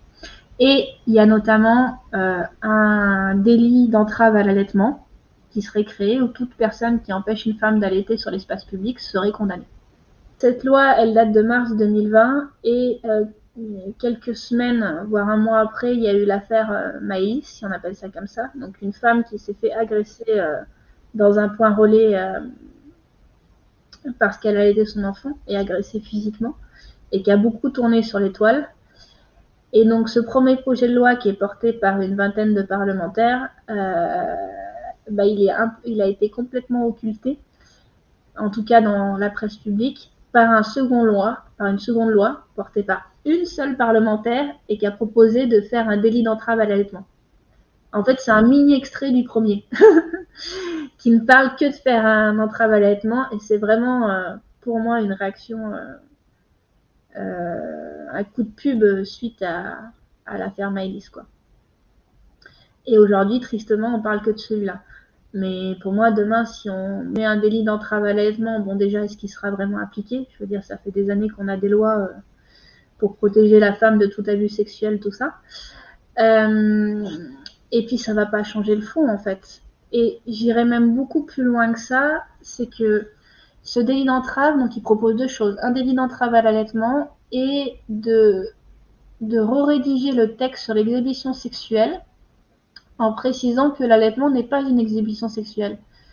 Et je me dis, alors c'est un peu triste, on en est là, mais peut-être qu'on peut. Enfin, si on a un texte qui dit que l'exhibition n'est.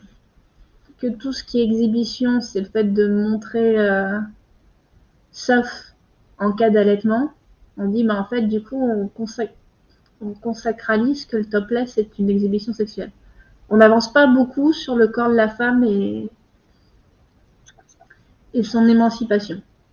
Voilà, donc je suis très très mitigée sur cet ajout-là, même si malheureusement aujourd'hui, euh, vu l'évolution de la Cour de cassation qui est très puritaine, euh, peut-être qu'on n'aura pas le choix. Parce que oui, en sortie d'école de l'ENA, donc l'école de magistrature, c'est 80-90% de femmes, mais euh, le Conseil constitutionnel, qui est une des plus hautes instances juridiques, c'est que des hommes. On est toujours on reste toujours dans une société.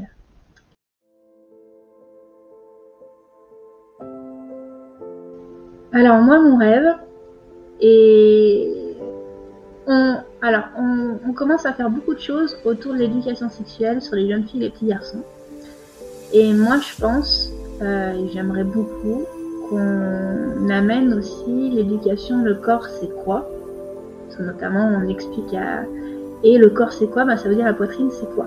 Et je pense qu'on ira en plus très loin en égalité des genres parce que la poitrine d'un homme ou d'une femme, euh, c'est exactement la même. Sauf que la femme va plus se développer sous les hormones, mais jusqu'à la puberté, on a vraiment la même poitrine. À la naissance, il y a certains bébés qui ont une goutte de lait, ce qu'on appelle le lait de sorcière, euh, dans le langage courant. Et ça peut être autant des hommes, des petits garçons ou des petites filles, sous l'effet des hormones de la mère parce que la glande ma mère est la même. Donc je pense qu'on aurait déjà beaucoup à, Ce serait génial déjà d'apprendre ça euh, aux enfants et puis d'expliquer les seins, à quoi ça sert, comment ça se développe. Et ne serait-ce que pour les petites filles, moi, enfin pour les deux, ce serait important d'expliquer pour les deux. Et j'avais une amie qui me disait, mais l'éducation, on en parle un tout petit peu au collège quand on, il y a une partie d'éducation sexuelle. Mais à ce moment-là, on sépare les hommes et les femmes. Et comment vous voulez que nos garçons euh, soient à l'aise avec nos seins et nos menstruations si au moment où on nous l'explique, ils sont pas là en fait? Euh, donc je trouve que vraiment expliquer le corps de la femme, ce que c'est ensemble, euh, ça pourrait amener beaucoup de choses. Et notamment, moi, ce que je disais, c'est que la maternité, on nous en parle, on nous parle de l'utérus, on nous parle du bébé, la pénétration, tout ça. Et puis en fait, on a un peu l'impression de découvrir au moment où on est enceinte et qu'on va chez gynéco ou la sage-femme, qui nous demande est-ce que vous allez allaiter? Qu'on a des seins et que ça sert à, donner du c'est un peu tard pour se faire cette idée-là. L'autre chose, et j'ai pas toutes les réponses, mais je pense que cette première éducation pourrait changer, c'est que les seins chez la femme, on est dans une société où le corps est très sexué, où la femme est énormément regardée et jugée sur son corps. Et les seins, c'est le signe extérieur qu'on est euh, sexuellement mature. C'est-à-dire quand on a nos règles, et qu'on est euh, reproductible, quand je dis mature, c'est au niveau du corps, hein, pas au niveau de la tête. Euh, et ben le premier signe c'est les seins et à partir du moment où on a des seins, le regard des autres et notamment des hommes change sur nous. Et, du coup, il y a beaucoup de femmes qui ont un rapport à leur sein qui est très compliqué. Je pense que toutes, d'ailleurs. Et si je, je pense que si vous demandez à des femmes si elles ont été déjà agressées sexuellement, on sait, d'après les chiffres, malheureusement, qu'il y en aurait une sur cinq. Si je reformule et que je vous dis, est-ce que dans votre vie, on vous a déjà maté votre décolleté, euh, mine main aux fesses ou dans le décolleté, je pense qu'on est 95% répondus. Et ça, ça fait une très très grosse. Euh, pour moi, ça, ça a un gros impact sur la vie, sur notre corps, comment on est à l'aise. Ça amène plusieurs choses. Est-ce que dans notre construction, euh, nos seins font intégralement partie de la sexualité. Et de fait les mettre dans la bouche d'un bébé, c'est quand même très dérangeant. Est-ce que j'ai été traumatisée et même si j'ai envie d'allaiter, en fait d'avoir euh, mon sein qui est tété non-stop, c'est insupportable. Euh, Est-ce que je suis pudique et du coup l'allaitement va complètement couper du monde parce que sortir mon sein en public c'est pas possible pour moi? Est-ce que je suis euh, sous l'emprise d'un homme qui lui ne veut pas que j'allaite en public et ça je pensais pas que ça existait mais je rencontre malheureusement beaucoup de femmes qui n'allaitent pas parce qu'elles n'ont pas l'autorisation de leur conjoint d'allaiter en public. Euh, est-ce que j'ai entendu parler d'une agression comme celle de Maëlys et du coup j'ai peur d'allaiter en, public? Et ça, j'ai aujourd'hui j'accompagne des mères sur leur deuxième enfant que j'ai accompagné au premier, qui n'avaient pas du tout peur d'allaiter n'importe où et qui pour le deuxième ont peur.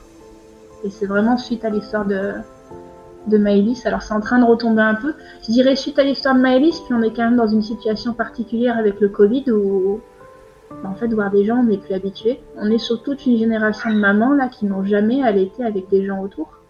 Et de fait, les premières fois, c'est quand même pas évident. Et la première fois avec un nourrisson de quelques semaines, bah voilà. Une première fois avec un nourrisson de 3-4 mois qui est capable de virer le débardeur, euh, de virer l'écharpe, etc., c'est pas la même. Et je pense qu'il y a aussi autre chose euh, et, sur la suite de l'allaitement vu qu'on est sur l'histoire. ça, c'est ma croyance personnelle. On, dit beaucoup aux mères, il faut allaiter à la demande. Euh, et quelque part, euh, vous êtes au service complet de votre enfant. Il y a un petit peu ce message-là. Et dans une société classique, dans une société communautaire, euh, et peut-être à une époque où on vivait vraiment en communauté, la mère et l'enfant, pour moi, elles se séparaient assez naturellement parce qu'il y a plein de choses qui se passaient autour. Nous, la façon dont on vit dans nos familles mononucléaires, c'est-à-dire avec juste deux parents et voire des fois un seul parent, en fonction de l'absence ou pas du père, euh, la mère, elle est souvent seule avec son enfant. Et du coup, cette séparation normale, elle se fait pas. Euh, et moi, j'ai des mères qui arrivent et qui veulent sevrer parce qu'elles en peuvent plus, en fait, d'avoir un enfant euh, qui demande tout le temps sein, voire qui les déshabille. Parce que ce sont même pas dit, en fait, qu'elles ont droit de, ont droit de dire non à leur enfant. Et c'est une fois de plus se respecter son corps et qui on est, et c'est transmettre à l'enfant que c'est mon corps. Je veux dire, en termes d'éducation, ça me paraît pas mauvais non plus. Alors, pas à n'importe quel âge, pas sur un nourrisson. Euh, et encore, si ça permet à la femme de pouvoir supporter, euh, un enfant a avant tout besoin euh, d'une mère qui va bien. mais voilà, on est tellement dépossédé de notre corps pendant la maternité, on est complètement infantilisé. Euh, pour l'accouchement, on nous apprend que c'est plus nous qui couchons, mais, mais les personnes autour de nous. Et ça, parfois, on le reproduit dans l'allaitement. Et du coup, mon métier, parfois, c'est simplement d'autoriser euh, la mère. Et on m'appelle pour du sevrage. Et finalement, euh, finalement la mère n'avait pas envie de sevrer. Elle avait envie de retrouver quelque chose qui puisse lui correspondre et qui finalement correspond à l'enfant aussi. C'est pour ça que moi, le, le mythe euh, de, du sevrage naturel où c'est l'enfant qui arrête tout seul, pour moi, ça oublie un peu la mère. Et je pense qu'un euh, sevrage naturel, dans des familles ou des femmes qui vraiment sont soutenues avec plein de gens autour, oui, ça peut arriver. Mais sinon, ça me paraît aussi normal que la mère, elle se détache petit à petit. Et ça, pareil, c'est des choses qu'on transmet pas. Mais là, on part sur l'après et plus sur comment les femmes pourraient bien vivre leur allaitement et comment ça pourrait faire plus envie. Parce que moi j'ai rencontré beaucoup de femmes qui voulaient pas allaiter et qui m'ont dit bah ouais mais quand je vois autour euh, ma pote elle se fait déshabiller et puis elle en peut plus. Bah oui parce qu'en fait elle, n'a pas appris à on, ne nous apprend pas en tant que femme à nous respecter en fait l'évolution de l'allaitement maternel en France euh, je pense que si la loi euh, complète sur l'allaitement passe, euh, ça peut faire avancer pas mal les choses. Je vois de plus en plus, il y a un féminisme fort aujourd'hui qui est de la toute-puissance de la femme au travers de son corps. Donc il y a une envie qui, qui sort quand même d'allaiter. Et je crois à la prochaine génération qui se réapproprie son corps. Maintenant, la seule chose, c'est que euh, je vois beaucoup de choses sur se réapproprier son corps vis-à-vis de la sexualité, mais pas forcément vis-à-vis de, de la connaissance complète. Et ça, on y vient petit à petit, avec tout ce qui est euh, comprendre son cycle, comprendre... Euh, et je pense que plus on va voir l'image de la femme allaitante, plus, plus ça va rentrer dans la norme. Euh, pour moi, ça rejoint, euh, une fois de plus, j'aimais beaucoup l'explication d'Ingrid Bayo sur ce qu'est l'instinct. Si je, ne si je ne transforme pas son écrit, en tout cas, je vais retranscrire ce que moi j'en ai compris. Euh, l'instinct, c'est ce qu'on a dans les gènes quelque part. c'est également ce qu'on a, ce qu'on a vécu soi-même. Donc, est-ce qu'on a été soi-même allaité? Et on a du coup plus de tendance à le refaire et c'est ce qu'on voit. Et ça, c'est scientifiquement, on a prouvé que dans les zoos, euh, un gorille qui avait jamais vu euh, allaiter un autre gorille ne sait pas allaiter. D'ailleurs, si vous allez dans les zoos, souvent ils vous expliquent comment ils nourrissent les petits parce que les parents ne savent pas le faire. Euh, et pour moi, du coup, cette image de la mère allaitante, et elle commence à être de plus en plus visible, ça peut tout changer. Et j'avoue qu'avec le Covid, où on est enfermé chez nous, bah je sais pas. Et je pense que le cinéma et les sports et tout ça auraient beaucoup à jouer là-dedans. Mais euh, je sais pas. Et voilà, c'était le dernier épisode de Jaed Podcast. Je suis très émue de vous dire au revoir aujourd'hui. Alors vraiment, ça n'a pas été un choix facile à faire, mais je sais que c'était le bon. Alors je terminerai juste en vous disant merci. Merci à toutes les personnes qui m'ont fait confiance pour que je les interviewe. Merci à toutes les personnes qui ont écouté et écouteront encore mes épisodes. Merci pour tous ces échanges. Merci d'avoir été là. Sachez que tous les épisodes resteront disponibles et je l'espère aideront de futures mamans ou des mamans en recherche de réponses à leurs questions.